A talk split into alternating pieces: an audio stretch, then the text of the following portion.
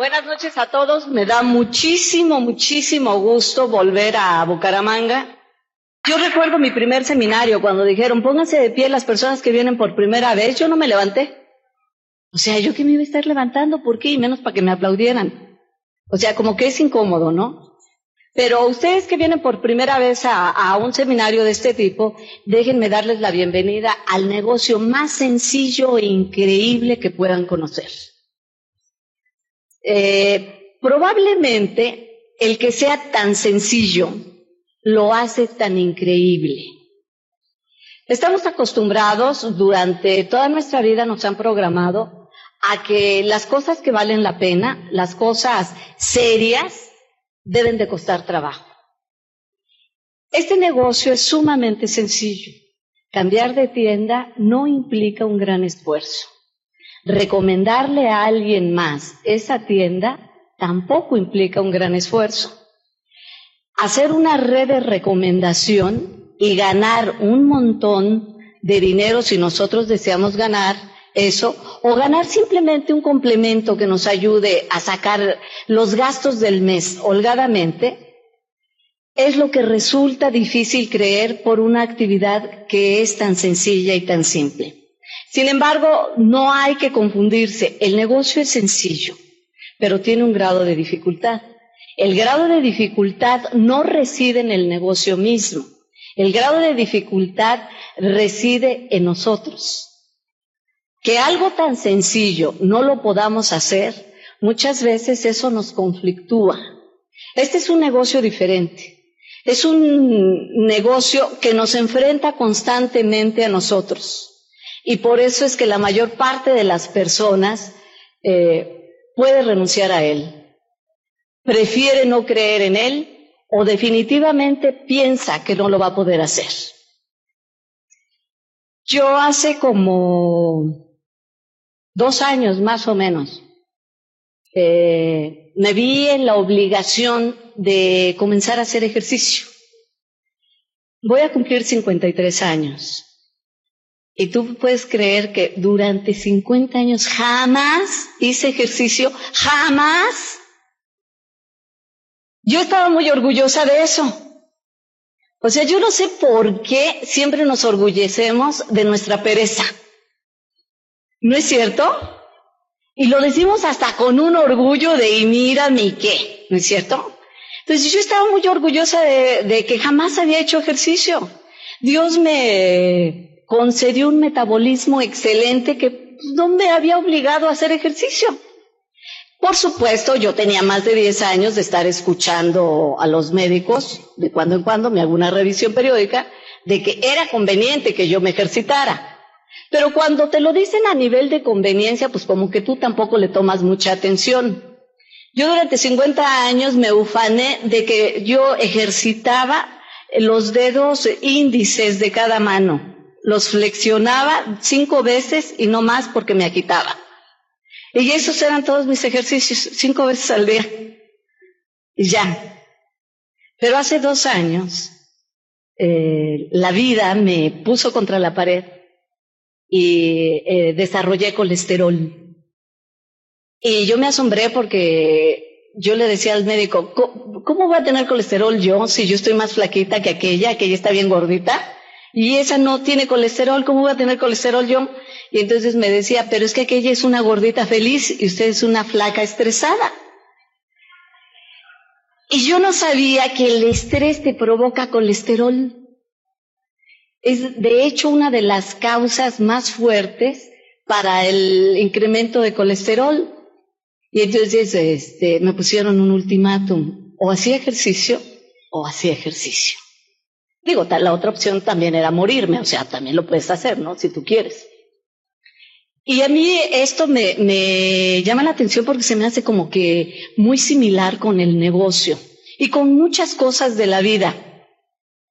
Cuando tú posees eh, algo, cuando estás en una situación cómoda, digo, yo no era la dueña de la mejor salud del mundo, pero tampoco estaba tan mal, ¿me explico? Durante 50 años nunca tuve un cuerpo de campeonato, pero mi ambición tampoco había sido tener un cuerpo musculoso ni deportista, o sea, yo podía prescindir de eso. Muchos de nosotros estamos en la vida que no tenemos todo lo que nosotros deseamos, pero tampoco nos estamos muriendo de hambre. O sea, la vamos pasando. Y cuando la vida nos presenta este negocio, probablemente estemos a un tramo más bien corto de un desenlace malo para nosotros. Pero como no logramos verlo, entonces tampoco sabemos aprovechar la oportunidad. la sugerencia de los médicos, en mi caso, de yo creo que sería conveniente por su edad, eh, por cómo está, si quiere seguirse conservando saludable, bla, bla, bla, bla, bla, que comenzara a hacer un poco de ejercicio. Pues me entraba por un oído y me salía por el otro. Pienso que muchas veces nosotros presentamos esta oportunidad y como las personas están cómodamente en su situación económica, no tienen mucho, pero tampoco les está haciendo falta, entonces toman la oportunidad sin verdaderamente valorarla. Y yo siempre he pensado que cuando uno no tiene un sueño, entonces la vida se va a encargar de ponernos una pesadilla.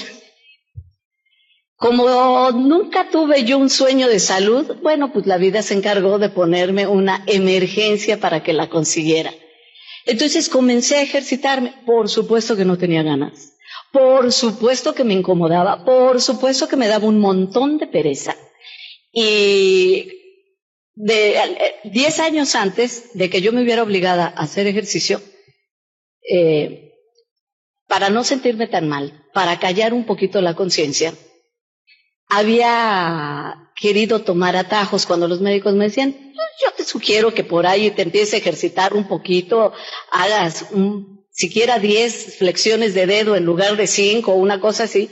Yo quise tomar atajos, entonces por ahí me enteré que había un lugar donde te enseñaban a ejercitarte. Bueno, no te enseñaban a ejercitarte, sino que había unas camitas que hacías tú eh, ejercicio sin esfuerzo. Yo no sé si existan esas camitas aquí, pero esas a mí me encantaban, porque tú te acuestas, te puedes dormir, te lo juro, ¿eh? Y la camita hace todo por ti. ¿sí? Uno se acuesta y entonces la cama empieza a flexionar las piernas. Y entonces tú estás trabajando el abdomen. Yo me, son ocho minutos de ejercicio y yo me los echaba dormidita. Y ya y toda atarantada me despertaban para que me subiera yo a la que seguía. ¿sí? Y eh, cuando me enteré que de esos ocho minutos hacía 400 abdominales, pues me agoté. O sea, no haces nada, pero nada más de enterarte que estás haciendo 400 abdominales, es demasiado, ¿no? Las personas que me conocían me decían, estás perdiendo el tiempo y estás perdiendo tu dinero. O sea, te estás haciendo tonta, eso no funciona. Pero uno nunca quiere escuchar, porque uno siempre, quién sabe por qué, siempre piensas que a ti sí te va a resultar. Que tú siempre tienes una fórmula que a lo mejor los otros no han descubierto. Y eso yo no sé por qué nos pasa también en, eh, dentro del negocio. Cuando nos dan la oportunidad, si no nos vemos apremiados por una necesidad o jalados por un sueño, entonces queremos hacer el negocio como mejor nos parece. Como yo no tenía ninguna urgencia por ejercitarme, sino simplemente estaba haciéndole, como quien dice, un favor al médico, porque él me había sugerido que fuera, entonces yo me conformé con estar haciendo el ejercicio de las camitas.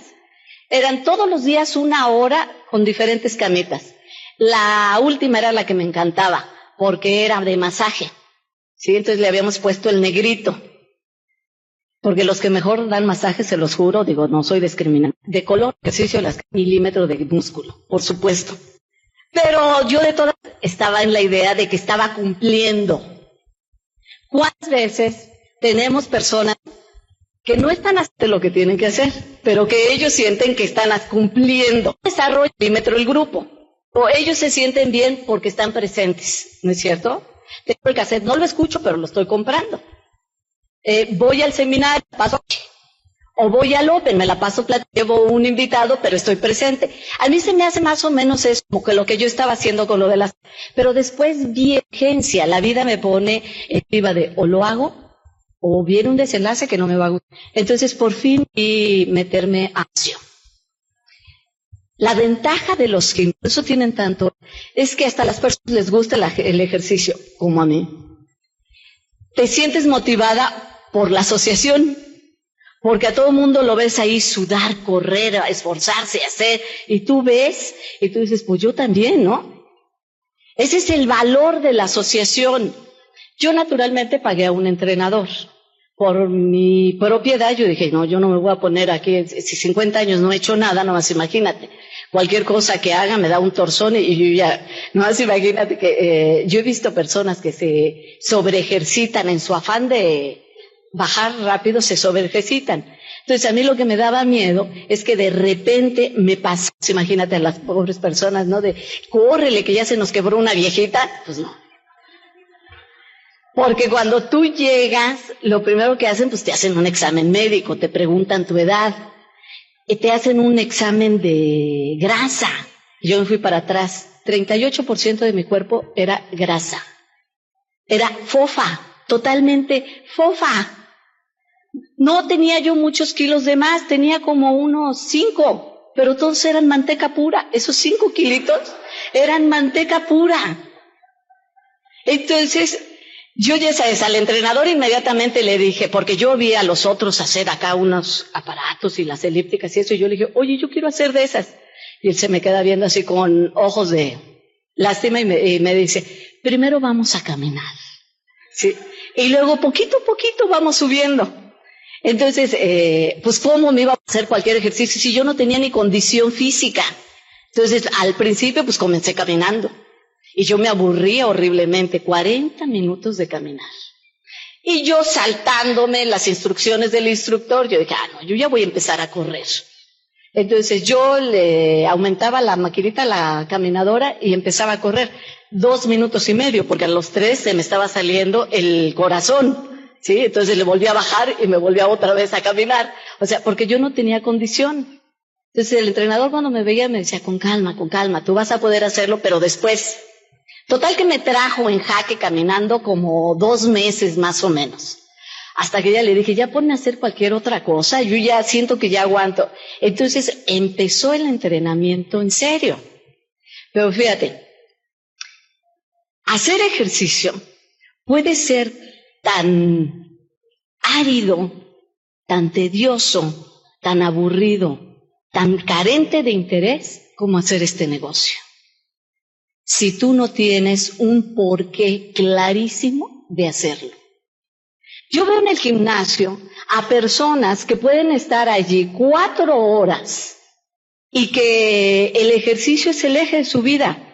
Y tú les ves unos cuerpos envidiables, son personas no solamente sanas, son personas fuertes, con un cuerpo bello, que les ves marcados los, los músculos. No, no me estoy refiriendo a los exagerados fisiculturistas, no, no. Esos que toman un montón de cosas ajenas a su cuerpo para tener un desarrollo eh, desproporcionado. No, yo me refiero al que hace ejercicio de manera sana. ¿Sí? Cuando uno ve ese tipo de personas, tú ves, por ejemplo, una chica con el vientre plano y tú dices, híjole, me encantaría estar así. Y todas queremos estar así, ¿no es cierto? De la misma manera que cuando vemos a una persona que el coche de nuestros sueños, o vive en la casa de nuestros sueños, o puede viajar como a nosotros nos encantaría viajar, o puede darle a su familia el estilo de vida que a nosotros nos gustaría. O sea, nosotros deseamos eso. Pero la realidad se nos viene encima cuando nosotros nos preguntamos, ¿qué tan dispuesto estoy yo a incomodarme para conseguir eso? Yo soy mercadóloga y a mí me encanta la publicidad. De hecho, si yo veo la televisión, veo más bien los comerciales. Porque me encanta estar viendo qué es lo que está haciendo el gremio publicitario. Y me encanta la publicidad que saca un gimnasio en Estados Unidos para anunciarse, dice el, eh, la belleza que duele. Y eso es cierto, hacer ejercicio duele. Yo a este negocio le pondría la tranquilidad que duele. ¿Qué es lo que te da finalmente tener una situación económica bien, estable? Pues te da tranquilidad. No tener problemas económicos ayuda mucho a quitarse el estrés. Yo me estreso o me estresaba, aprendí a no hacerlo descubrí que me estresaba por hábito. Porque cuando eh, me hicieron todo el chequeo y me dijeron, lo único que tiene usted es estrés y colesterol, yo casi les pido que me devuelvan mi dinero. ¿Cómo voy a tener estrés yo, por favor? Si yo nunca me preocupo, yo no tengo preocupaciones, ¿cómo voy a tener estrés? Y entonces, después de algunas pláticas y después de estar revisando hábitos con un especialista y demás, me ayudó a descubrir, yo me estresaba por hábito, aprendí a estresarme y no aprendí a desestresarme. Entonces cualquier cosa me estresaba. Ahora que yo he podido estudiar un poquito más sobre lo que es el estrés, porque fue un tema que me interesó, por qué las personas nos, nos estresamos, yo podría agregar que el estrés no te lo causan las cosas externas, aunque bien puede ser que contribuyan. ¿Qué es el estrés? El estrés es una presión interna una presión que tú mismo ejerces sobre de ti, una presión que puede provenir y que proviene la mayor parte de las veces, tiene su fuente de origen en la frustración, en el sentimiento de culpa, en un sentimiento de, no estar haciendo lo correcto, de no cumplir con lo que se necesita cumplir. Ese sentimiento de culpa causado por la ausencia de responsabilidad es lo que verdaderamente nos estresa. Todos nosotros hemos padecido esa, sensación que, eh, que, hemos desarrollado la habilidad de ocultarla, pero eh, hemos padecido y sabemos reconocer muy bien la sensación de saber, de, saber que no estamos haciendo lo correcto. De hecho, cada uno de nosotros posee internamente un verdugo, un verdugo y un juez y un policía constante. Nosotros somos las personas que más nos autovigilamos y sabemos exactamente cuando estamos fallando. Y podemos probablemente condonarle la falla a otro, pero nunca dejamos pasar la falla personal. Y no la dejamos pasar de una manera consciente, sino que no la dejamos pasar de una forma inconsciente. Nos juzgamos sin darnos cuenta, emitimos un juicio sobre nosotros y emitimos el castigo. El castigo es una presión inconsciente que nos mantiene tensos, que nos hace sentir molestos porque no estamos haciendo lo correcto. ¿Quién nos puso ese vigilante? ¿Quién nos dotó de ese juez? ¿Y quién logró que el castigo se diera de manera instantánea? No lo sé, pero todos lo tenemos. Todos tenemos la facilidad de autocastigarnos.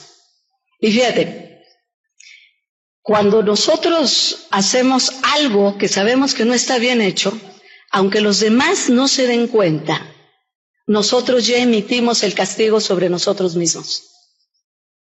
Ese estrés, esa presión interna es la que te hace sentir tan mal. Yo por supuesto que no estaba haciendo lo que yo creía que debería de hacer. En una área de mi vida me estaba engañando, había tomado un atajo. Por otro lado, dentro del negocio tampoco me sentía muy satisfecha. Tenía años postergando la decisión de volver a comenzar, de construir nuevamente. Había caído después de la construcción del primer diamante en México, había caído simplemente en la tentación fácil de sostener Solamente mantienes lo que ya construiste. ¿Me explico? Pero cuando tú solamente sostienes lo que ya tienes, en realidad no estás sosteniendo, de alguna manera eso se está venciendo. La única forma de avanzar es que te pongas en movimiento. Si tú te detienes, de alguna forma estás yendo hacia atrás. Yo había sentido la necesidad un par de años antes de volver a iniciar algo. Había puesto mi atención en Estados Unidos. ¿Por qué Estados Unidos? Porque la mejor parte de nuestra población se va para allá. Todos los soñadores se van para Estados Unidos. ¿En pos de qué? En pos de una oportunidad para conseguir el sueño que ellos tienen.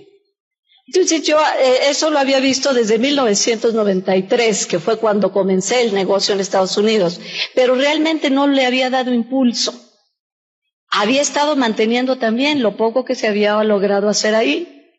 Y desde hacía dos años traía yo la idea de que había que ir a trabajar, había que ir a apoyar, había que hacer un plan, había que ponerse en acción, pero no lo hacía. Esa insatisfacción interna esa resistencia que tú presentas entre lo que tú estás pensando, lo que tú estás sintiendo y lo que tú estás haciendo, que en una palabra conocida lo llamaríamos incongruencia. Hay incongruencia porque estamos pensando una cosa, estamos sintiendo otra cosa y estamos actuando en total sentido contrario. Lo ideal para todos los seres humanos es que pensáramos, sintiéramos y actuáramos y habláramos de la misma forma, en el mismo sentido. Yo hablaba de los planes que tenía para construir un nuevo diamante. Lo sentía en mi corazón. Cuando lo hablaba y lo sentía, lo pensaba, me entusiasmaba, pero no ponía un movimiento en acción. Entonces, eso a la larga se traduce en frustración, porque tú sabes que estás postergando. La postergación es fuente inagotable de frustración. Si nosotros postergamos, postergamos, postergamos, algo dentro de nosotros se va a revelar. Y se va a revelar de una manera contundente en contra nuestra. Ese es el origen de la angustia, del afán y del estrés. Porque el estrés no es más que eso. Una angustia, un afán y una presión interna que no entendemos y que como no la entendemos no sabemos cómo sacarla. Hace unos momentos una persona me preguntaba, yo no entiendo muy bien cuando tú dices en un cassette que hay que enfocar nuestro sueño y que enfocar es poner atención en el sueño, pero poner atención en el sueño y en las metas sin tensión, yo no logro hacer eso, a mí me provoca tensión, me provoca angustia pensar en eso. Entonces yo le contesté, te provoca angustia porque no pones el trabajo, porque si tú pones el trabajo, la angustia no existiría. A nosotros nos angustia la insatisfacción que nos produce de no estar haciendo lo que nosotros quisiéramos hacer. Ese, ese estado de inercia en el que nos envolvemos, ese no movernos, aunque queremos, es lo que realmente nos causa conflicto. Un conflicto interno que no logramos darle salida. Solamente a través de la acción, a través del hacer, es que tú empiezas a desfogar eso. Yo sabía que iba a ser difícil desestresarme, el médico me había dicho, aprendiste a estresarte por hábito y ahora no sabes cómo desestresarte. Tenía razón en un 50%. Todos hemos aprendido a castigarnos y no sabemos cómo descastigarnos. Yo encontré que una forma efectiva es borrando el estado de inadecuación, el sentimiento de sentir que no estás haciendo lo correcto. Ese sentimiento de decir que no estás haciendo lo correcto lo borras cuando tú empiezas a hacer aquello que has estado posponiendo. Cualquier cosa que sea, limpiar un closet, leer un libro, escuchar un cassette, sacar de paseo a tu familia, echarle una llamada a tus padres, hacer el donativo que pensaste que ibas a hacer, prender la veladora que una vez le ofreciste a la Virgen, cualquier cosa. Todo ese tipo de cosas que no hemos cumplido se van acumulando. Y ese es el cúmulo de cosas que van a hacer que nos, que nos sintamos que no estamos haciendo lo correcto. Y por no estar haciendo lo correcto nos estresamos. El estrés, por supuesto, no solo genera angustia, también te va a hacer sentir miedo, inseguridad. Cuando uno presenta resistencia, hacia algo, en realidad estás presentando resistencia hacia programaciones que tienes. El que yo no quisiera hacer ejercicio era la programación que yo tenía del ejercicio. O sea, yo asociaba ejercicio, esfuerzo, esfuerzo físico. Y una pereza natural de mi cuerpecito se resistía a esforzarse. En casi todas nuestras áreas mantenemos esa situación. Nos conformamos con tener más o menos algo. Y si lo tenemos más o menos, no queremos esforzarnos más. ¿Para qué tener más? Y cualquier cosa nos va a servir de pretexto. Las creencias pueden ser buenas para nosotros sostenernos ahí. Hay un mito, por ejemplo, eh, para no obtener dinero. Demasiada ambición rompe el saco. Una persona me comentaba que ella llegaba a creer si eso no sería pecado. Desear demasiado no sería pecado. Esa es una buena creencia que puede justificar el no esforzarte. ¿Sí? Cada uno de nosotros va a buscar una creencia que le ayude a no esforzarse. Romper el estado de inercia, nuestra pereza, es algo tan difícil en este negocio y es ahí donde radica la dificultad. El negocio es sencillo, el negocio es posible, y el negocio es súper bien remunerado. ¿Por qué entonces no lo hace todo mundo? Si solo se trata de cambiar de tienda, usar productos que son de excelente calidad y recomendarlos a otros, ¿no es eso verdaderamente sencillo? Si es tan sencillo, ¿por qué no todo mundo, en todos los países donde está la corporación, por qué no compran los productos, los recomiendan y se ganan un extra? Tres mil dólares es un extra bueno, ¿no es cierto? Dos mil dólares es un extra bueno. Todos podríamos vivir una vida desahogada con solo recomendar. Recomiendas los productos y recomiendas el negocio. Eso es sencillo, ¿no es cierto? Y sin embargo, ¿por qué no lo hacemos? ¿Por qué cuando nosotros le, transmitimos la oportunidad a las personas, las personas parecen no comprender eso? O quizá lo comprenden también, y ven también el esfuerzo que va a implicar esforzarse ellos internamente que dicen, no, gracias. Porque hay un esfuerzo. El espero es un esfuerzo interno. El negocio es simple. La forma en cómo nos enfrenta el negocio a nosotros mismos ya no es tan simple. Es ahí donde radica la dificultad, porque empezamos a descubrir un montón de, cosas sobre nosotros y además corremos el peligro de mejorarlas. Pero fíjate, el negocio y hacer ejercicio solo es difícil al principio. 40 minutos de caminar era todo lo que me habían puesto. Pero nada más de despertarme y pensar eso, ya me sentía agotada ya me daba pereza. Y empezaba inmediatamente mi mente a ver las posibilidades, a ver qué tengo que hacer, porque a lo mejor hoy no tengo tiempo. Sí, o sea, yo quería buscar cualquier posibilidad que me permitiera salirme para no ir. Pero una posibilidad que me hiciera sentir bien, que no me hiciera sentir culpable, porque el sentimiento de culpa te acaba. El sentimiento de culpa es eso a lo que yo llamo el sentimiento de sentir que no estás haciendo lo correcto. El sentimiento de culpa es una de las cosas donde el ser humano más desgasta energía y más se atora. Para mí el, castigarte, porque lamentablemente siempre vamos a hacer eso, cuando nos descubrimos culpables, infaliblemente nos castigamos. La culpa siempre va a exigir castigo. Esa es una programación interna que todos los seres humanos poseemos. Nosotros necesitamos entrar en conciencia del error para entonces corregir el rumbo. Si tú no entras en conciencia del error, es dificilísimo que corrijas el rumbo. Es por eso que yo respeto tanto a los alcohólicos anónimos.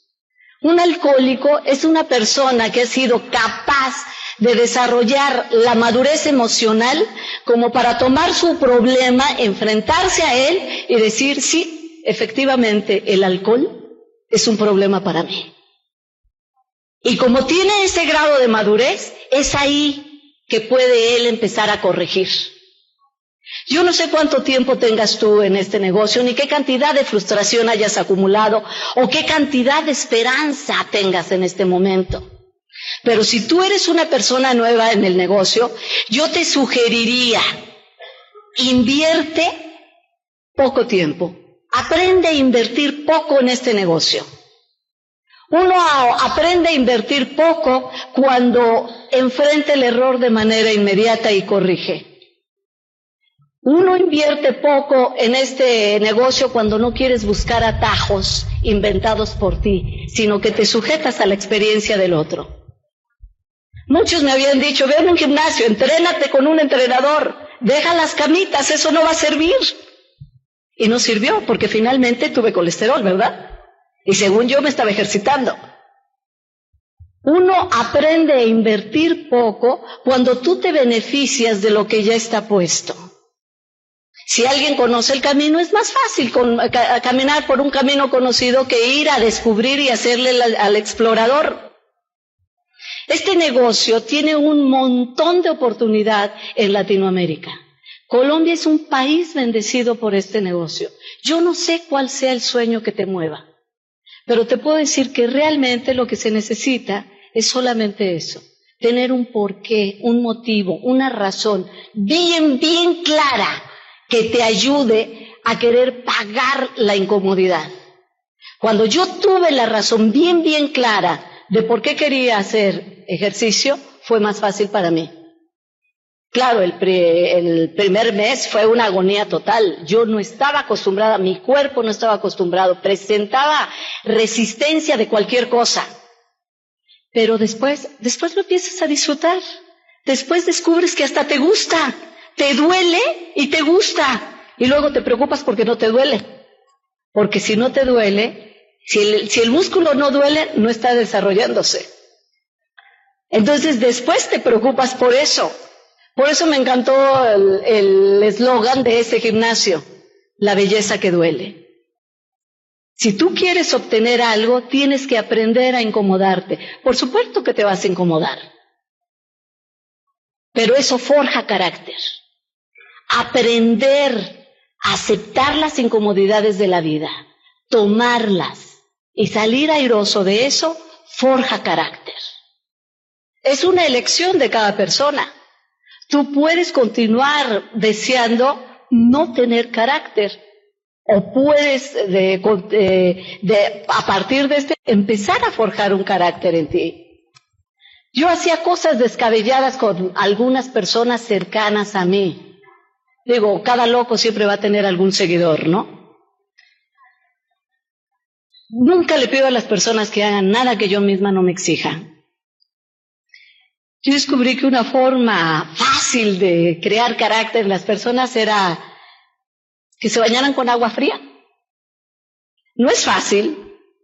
Yo he descubierto que las personas le temen más al agua fría que de lo que le podrían temer, no sé, a cualquier otra cosa. Uno de los miedos más grandes de las personas es bañarse con agua fría. Piénsenlo ustedes. Habría poquísimos ahorita, y no me levanten la mano, habría poquísimos ahorita que estarían dispuestos a hacerlo. La mayor parte de las personas no quiere pagar esa incomodidad. Esa es una incomodidad grande. Bañarse con agua fría, ¿quién lo quiere hacer? Pero cuando alguien lo hace, tú te sientes fuerte. Te sientes mejor. Te sientes vitalizado. Sientes que vives. Una vez una persona me preguntó, ¿cómo puedo hacer para que aguantar el agua fría como tú? Yo no puedo aguantarla tanto tiempo como tú. Le dije, bueno, esto tiene un secreto. Si tú quieres dejar de sentir el agua tan fría, primero ponle helada. Y luego ya el frío se siente caliente, ¿no es cierto? Y, este secreto no, no es mío, este es un secreto de la vida para que tú aprendas a aceptar las cosas que te parecieron difíciles, entonces la vida te pone en una situación más difícil todavía. Y cuando tú estás en una situación muy difícil, lo que antes te parecía difícil, se te hace pan comido. ¿No es cierto? A mí se me hacía imposible llegar a hacer ejercicio, pero me puso en una situación tan difícil de que o lo hacía o lo hacía, y era cuestión de vida, y era cuestión de salud, que entonces el ejercicio me empezó a hacer fácil. Era más difícil morirse o más difícil estar sujeto a fármacos, porque esa era la otra opción. Hay muchas personas que controlan su colesterol con un montón de fármacos. Esa era una opción que por aquí no me entró. Yo prefería cualquier cosa menos eso. Soy alérgica a estarme intoxicando con medicinas. Entonces le pregunté al médico, ¿no hay una forma natural de curarse? No puedo entender que usted no sepa curar de una manera natural. O sea, ¿por qué llenarme de fármacos? Y entonces me dijo, claro que sí, dieta sana, ejercicio, mucho ejercicio, eh, va a controlar su grasa y tome mucho, mucho ajo. Fue publicidad, claro. Mucho ajo, vitamina B. Y verá que su colesterol baja. A partir de que yo eh, mejoré esa parte de mi salud, descubrí que podía fortalecerme yo soy una gran promotora ahora de la línea de Nutrilite, porque de una manera natural tú empiezas a ver lo que el estar nutriéndote de una manera adecuada te puede llevar. Fíjate, yo dije nutrir, no dije comer. Para mí es mucho más fácil tomarme un complemento nutritivo que estar contando la cantidad de nutrientes de cómo, lo cual ni siquiera sé hacer. Y yo creo que ningún médico sabe hacer. Es más, yo me he ido para atrás ahora a descubrir la cantidad de médicos que no saben sobre nutrición. Yo tengo un hermano que es médico y él me explicó y se justificó y entiendo su justificación. Dijo, yo no sé sobre eso porque a nosotros los médicos nos enseñan a curar con medicinas, no nos enseñan a, a curar con nutrición.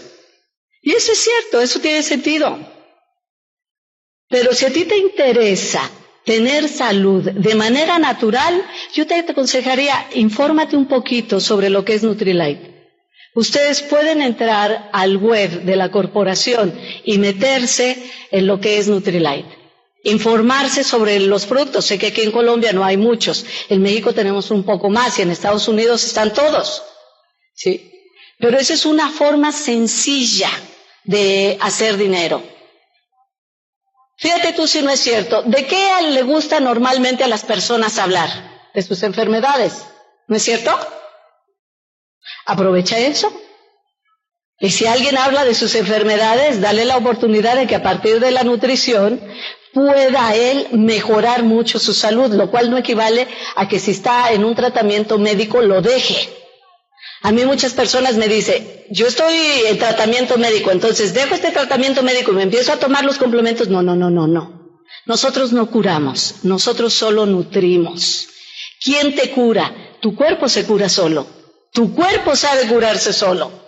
Pero no debes dejar el tratamiento. Si una persona llega a un tratamiento de fármacos, quiere decir que ha desarrollado a tal grado la enfermedad que necesita algo para detenerla. El fármaco no la va a curar, pero se la va a detener. ¿Qué es lo que la va a curar? El que se nutra, el que tenga todo lo que necesita para que el cuerpo pueda dar de sí. Es más fácil que una persona nutrida reaccione favorablemente a un tratamiento médico que una persona desnutrida. ¿Tiene sentido eso? Bueno, pues esa es una forma para poder recomendar nuestros productos. Es verdaderamente simple cómo tú puedes recomendar estos productos. Quizá el principio, como todo, sea difícil. Y ahí está el grado de dificultad en el negocio. Pero el grado de dificultad es vencer las barreras mentales que cada uno de nosotros tenemos. Si tú vences las barreras mentales, vas a ganar no solamente dinero, vas a, ganar un grado de libertad que pocas personas conocen. Porque finalmente tener dinero puede que muchos lo tengan, pero siguen siendo esclavos de sus propios obstáculos mentales. Cuando tú logras vencerlos, entonces conquistas un grado más de libertad. Cada vez que este negocio, veo en la persona, me identifico y veo el grado de desconfianza que yo misma tenía. Eso me ha hecho ser empática. Al principio, claro, te molestas, te da coraje. Pero cuando tú descubres que cada no se puede capitalizar, entonces ya no te molestas. Entonces descubres que solamente depende de ti el poder tener éxito en este negocio. Tim lleva muchos años diciendo que pongamos balance en el negocio, que pongamos también movimiento de productos, que optimicemos el que las personas no deseen hacer el negocio. Yo presento actualmente eh, un plan muy pequeño. Carlos, mi anfitrión, me decía, hoy encontré el cassette de tu plan. Y yo le dije, no hombre, ese era un plan gigantesco, por cierto, si lo tienes, quémalo. Porque daba un plan de esos kilométricos. Pero ¿qué hay en ese plan largo? Hay un enorme afán de convencer al otro. Y el otro no se va a convencer. ¿Me explico? Si tú no logras despertar el interés de una persona en los primeros diez minutos, olvídalo. No es su momento. Ahora, no quiere decir que te des por vencido, pero lo puedes capitalizar. Yo doy un plan ahora que no tardo más, si es mío, si es personal, si es para conseguirme un frontal yo, lo doy en 10 minutos, máximo 15, y eso ya hablé de más. Si es para Open, 30, 35, máximo. ¿Por qué? Porque descubrí después de tantos años que a las personas no les gusta que los estés apabullando con tanta información. Ellos no quieren ser convencidos. Ellos simplemente quieren conocer algo. Si les interesa, lo van a hacer. Si no les interesa, no lo van a hacer. Yo presento un plan rápido y después hago un cierre muy simple. Al final le pregunto, ¿qué te interesaría? ¿Comprar en esta tienda y ganar dinero o comprarme a mí directamente los productos? Por supuesto que yo en mi plan hablo mucho de Nutrilite, de manera que ya casi les vendí. ¿Me explico? Y cuando yo le hago la pregunta de, ¿o prefieres comprarme a mí? Esa es la única opción que le doy en el cierre. O te asocias o me compras. ¿Qué puede pasar? Que me compre, ¿no es cierto? Y le hago una pregunta rápida de cómo me quiere pagar. ¿Prefieres pagarme todo ahorita o darme solamente el 50% ahorita y el 50% cuando te los entregue? ¿Qué te acomoda más? O sea, lo que él decida a mí me conviene. ¿Te fijas? Y me gusta vender Nutrilite por paquete. Por supuesto que les, les hablo de las bondades de cada producto. Eso hay que informarse. Ese es parte del esfuerzo que tú tienes que hacer. Tomar información. Pero cuando tú tomas información, tú tomas seguridad. La inseguridad viene realmente porque tú no te sientes lo suficientemente preparado. Allí es cuando causa angustia. La angustia proviene de no estar haciendo las cosas que uno tiene que hacer. Cuando uno tiene, hace las cosas que tiene que hacer, tú nunca te vas a sentir angustiado, aunque el resultado no venga. ¿Por qué? Porque tú cumpliste. El cansancio del cuerpo es el cansancio que menos duele.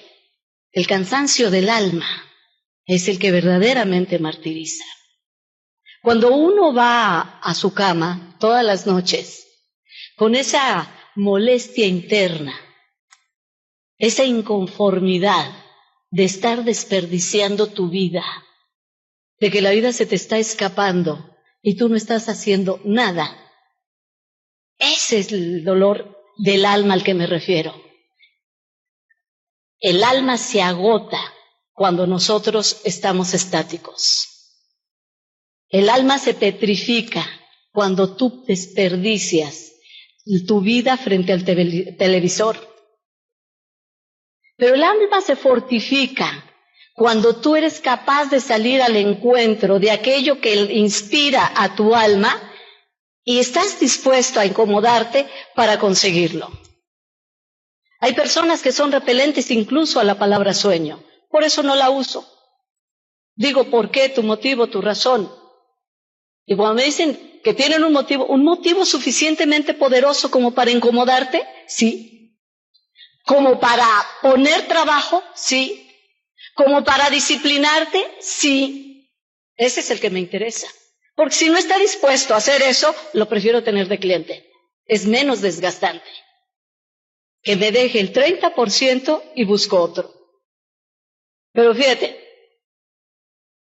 si yo diera un plan diario, de lunes a viernes, vamos a suponer 20 planes al mes, y solamente encontrara dos dispuestos a disciplinarse, dos por mes, y los demás me quedaran de, de clientes, 18 clientes, que me dejaran a ganar poco, 10 dólares, 180 dólares por mes, pero pusiera yo esa disciplina un año, un año, nomás un año, ¿eh?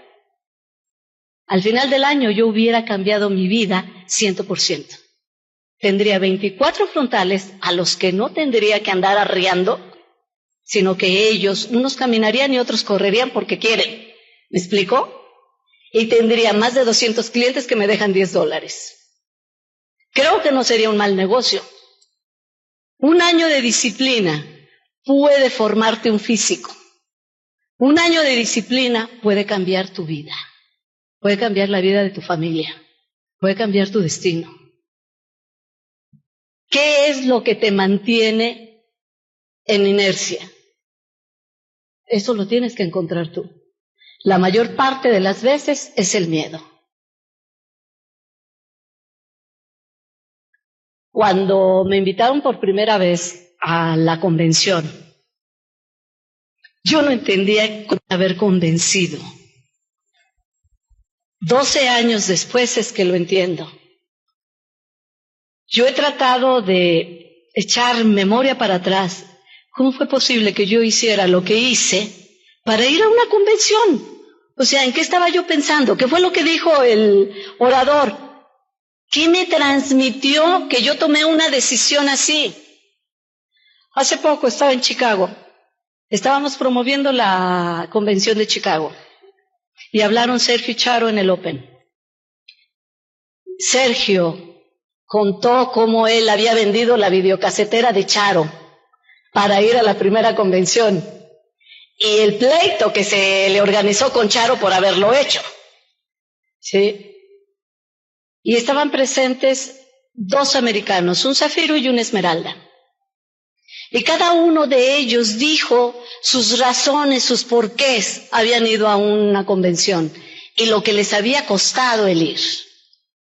Y yo escuchándolos, Descubrí en ese momento por qué había ido a la convención, por qué valía la pena ir a una convención. Porque durante dos días tú vas a vivir una experiencia que tú probablemente hayas escuchado un montón de veces, que te dicen, es imposible transmitirte qué es lo que pasa en una convención. ¿Y sabes por qué es imposible? Porque no nos damos cuenta, pero lo vivimos, lo sentimos, aunque no lo razonamos. No podemos verbalizar la experiencia de estar en una convención.